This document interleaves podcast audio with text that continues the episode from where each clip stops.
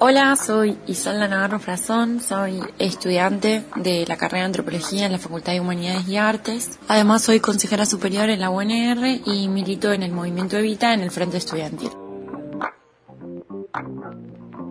Es una nueva forma de incluirnos a todos. Muchas veces la respuesta que recibimos ante eso es, bueno, yo me siento incluida o me siento incluido cuando usan la O, pero la realidad es que tenemos compañeros que no lo hacen y también es muy importante poder pensar en el otro y ampliar todo lo más posible los derechos y formas relativas a para poder sentirnos incluidos todos, todas y todos.